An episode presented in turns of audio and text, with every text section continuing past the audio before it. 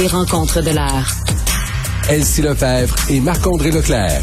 La rencontre, Lefebvre, Leclerc. Salut à vous deux.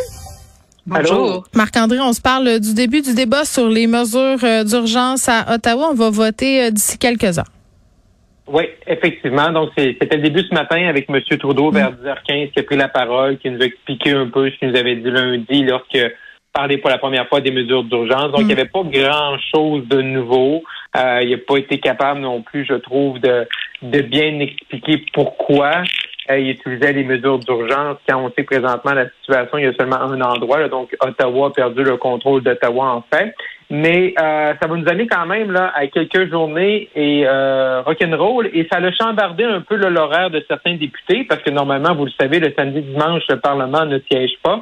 Mais là, euh, autant euh, aujourd'hui, là, ça siège jusqu'à minuit. Demain, les députés vont faire un 8 à minuit. Et samedi et dimanche, également, 8 heures du matin jusqu'à minuit le soir, il va y avoir des débats sur cette motion-là pour les mesures d'urgence. Également lundi de 8 heures à 8 heures à 20 heures. Et c'est lundi à 20 heures que les députés là, vont, vont voter. Donc, c'est un, c'est un bon marathon de discours, de prise de parole. Euh, on connaît on, connaît déjà l'issue du vote de lundi. Il n'y a pas grand euh, suspense. Euh, les libéraux vont être accompagnés du NPD pour voter pour, même si le NPD dit que sont contre les mesures, mais qu'il faut mettre fin à l'occupation à Ottawa, tandis que le, le, Bloc et les conservateurs vont voter contre. Et parallèlement à tout ça, le Sénat demain va commencer, lui, de son côté, là, euh, à, étudier la motion et à débattre. C'est sûr que le Sénat, là, il y a moins de partis politiques, fait qu'ils sont un peu plus indépendants, mais bon, on s'attend que ça devrait passer. Euh, mais il y a beaucoup de gens qui se posent des questions. Pourquoi, exemple, Mme Freeland ce matin nous dit que euh, elle est capable de commencer à geler des comptes, qui est une mesure là, dans la motion, dans les mesures d'urgence, mais le Parlement n'a pas voté. Mais c'est justement, c'est que c'est tellement urgent, c'est qu'on met les mesures en place. Et si jamais une des deux chambres voterait contre la motion ou contre les mesures d'urgence, mais là, le gouvernement devrait arrêter de les utiliser.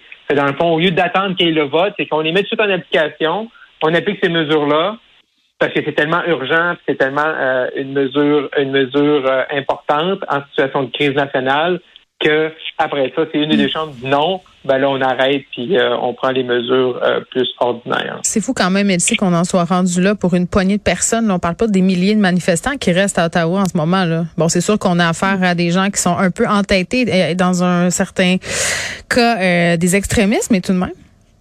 Oui, ben totalement. Moi, c'est c'est ça l'aspect dans le fond qui me décourage le plus dans cette crise actuelle, c'est qu'on est à, la fin finalement de cette pandémie. Ces deux années où on a mis euh, les politiques publiques au service euh, de, de, la publique, au service bon des, citoyens qui étaient atteints de la COVID, euh, toutes les mesures là, dans l'ensemble, les mesures économiques, mm. sociales, culturelles, tout ce qui a été abandonné. Là, on se retrouve euh, donc deux ans plus tard, à devoir mettre en place la loi la plus musclée, imposante qu'un pays puisse connaître.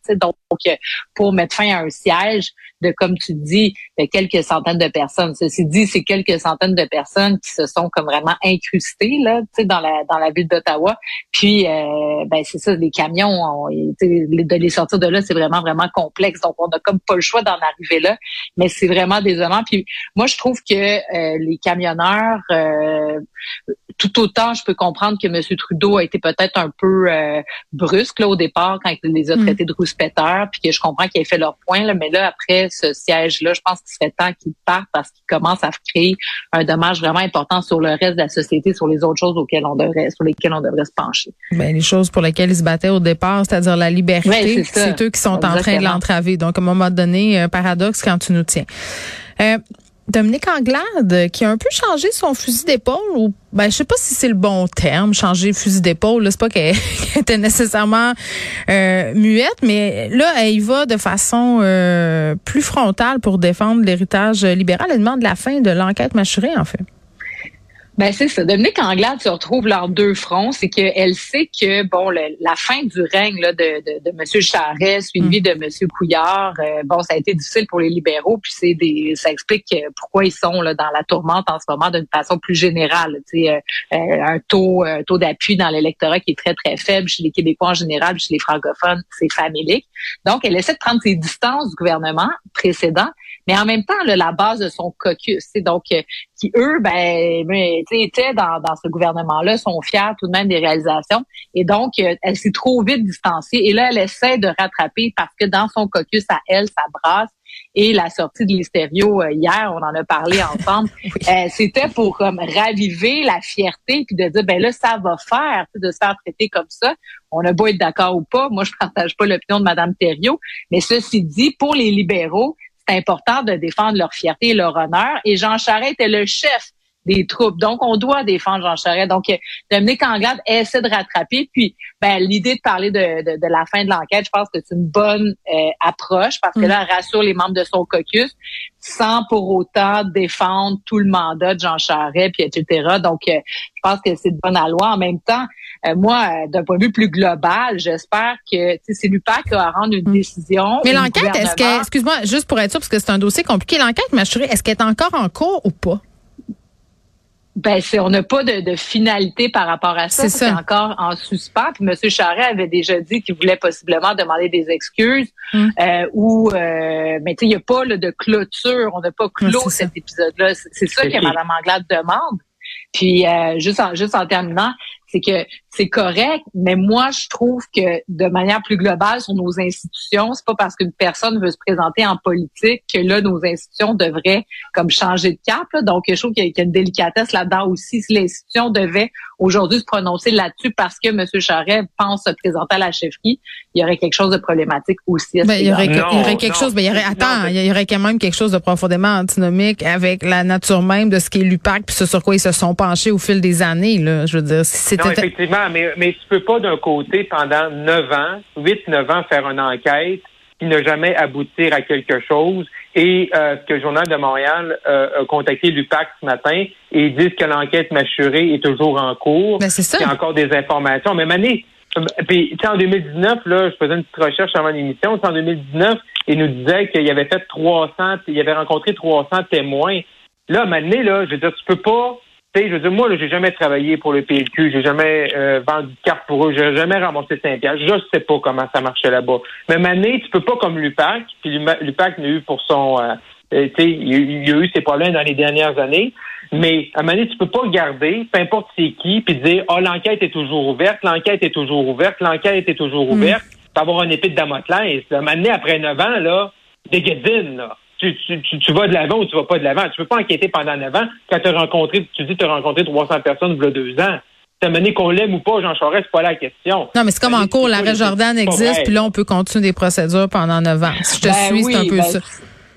Mm. c'est ce qui va, c'est ce qui risque d'arriver de toute façon. C'est ça qui rend la chose encore plus mm. cynique. C'est qu'ultimement, euh, bon, est-ce qu'il va y avoir une issue? Tu sais, M. Charret avait déjà pensé peut-être même poursuivre le gouvernement. Nathalie Normando, dans la même veine, a aussi cette, euh, elle n'a pas encore annoncé ses couleurs là-dessus, mais ultimement, euh, c'est finalement le gouvernement qui va devoir payer. En tout cas, bref, moi je trouve ça bien, bien, bien hallucinant tout ça.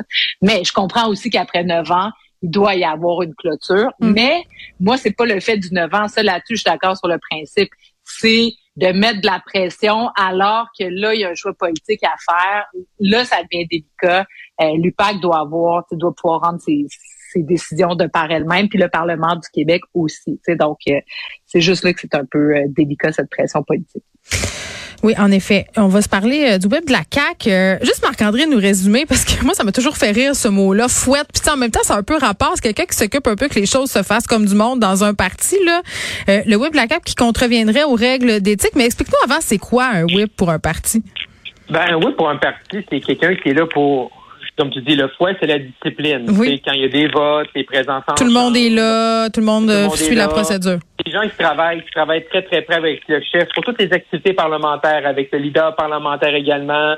Euh, donc, euh, tu sais, c'est un, rôle qui, qui, qui, est hyper important, puis tu es capable de démontrer l'exemple. Et là, ce que la commissaire à l'éthique a dit ce matin dans un rapport, parce que des gens du Parti québécois avaient mis la main sur un courriel de la CAC là au cours des derniers mois. Puis je vais vous résumer ça très très simple, c'est que dans le fond, c'est que la CAC, en termes de parti, euh, organisait, entre guillemets, des formations pendant les heures de bureau.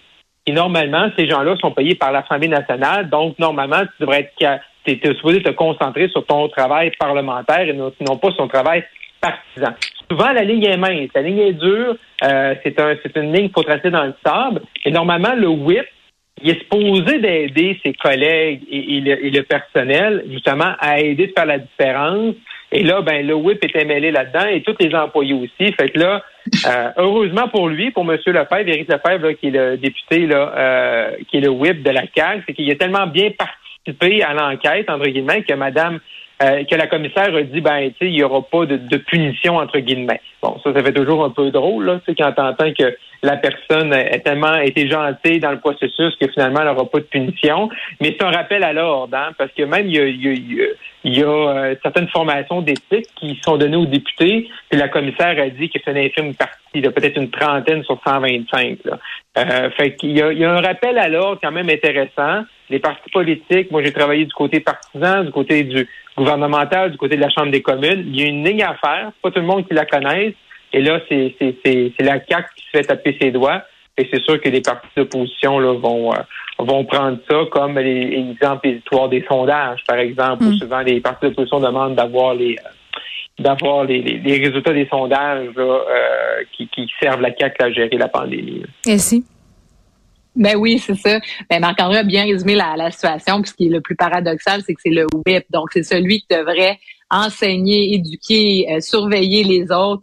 Donc, euh, qu'il soit, qu'il soit lui-même euh, pris à défaut, c'est pas, euh, c'est pas une bonne nouvelle pour la CAQ. Puis c'est sûr, sur ça qu'on va en entendre parler. C'est partie des, des, éléments où on veut que le parti soit au-dessus de, de, tout soupçon. Surtout la CAQ qui a fait beaucoup la morale justement aux autres partis sur ces questions-là, puisque c'était un nouveau parti qui fait les choses autrement, etc. Donc, mais bon, c'est pas une catastrophe, mais bon, c'est un bon rappel. Très bien, merci à vous tous. À demain. à demain. À demain.